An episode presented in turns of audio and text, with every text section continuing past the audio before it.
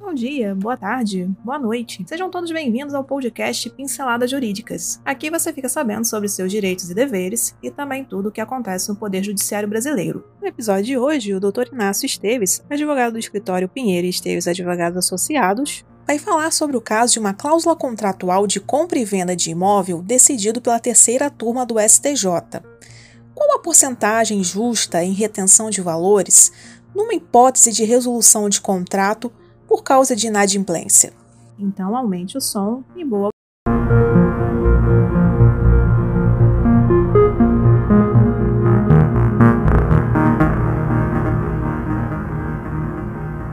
Por culpa do comprador, a terceira turma do STJ julgou procedente o pedido de recurso do Ministério Público de São Paulo na ação coletiva contra a cláusula que fixava a retenção de valores entre 50% e 70% do montante pago por adquirente de hipótese de resolução do contrato de compra e venda de imóvel por inadimplência do consumidor.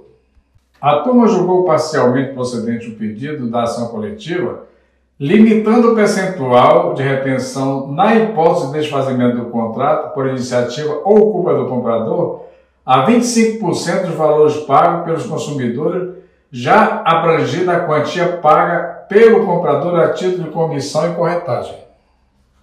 O entendimento foi baseado no julgamento da tese repetitiva, ou seja, é válida a cláusula contratual que transfere ao comprador a comissão de corretagem Referido pagamento à despesa administrativa da vendedora, que deve ser devolvida integralmente na hipótese do desfazimento do contrato por culpa da vendedora e considerado abrangido pelo percentual de 25% de retenção na culpa do comprador.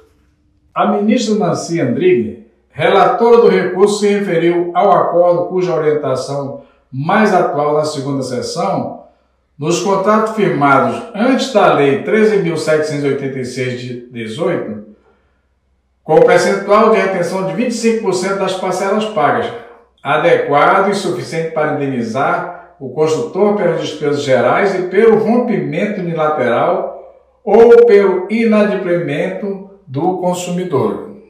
Argumento ainda que, de acordo com a validade da tese repetitiva, a validade contratual se transfere ao comprador a comissão de corretagem referido pagamento à despesa administrativa da vendedora, que deve ser devolvida integralmente na hipótese do desfazimento do contrato por culpa da vendedora e considerado abrangido pelo percentual de 25% da retenção pela culpa do comprador. E por hoje é só. Agradecemos sua atenção e esperamos ter lhe ajudado com este conteúdo. Toda semana são lançados dois novos episódios. Este podcast tem o apoio técnico-jurídico da Pinheiro Esteves Advogados Associados e o apoio tecnológico digital da Clã Soluções Digitais. Para conhecer mais, os links estão na descrição. Até o próximo episódio.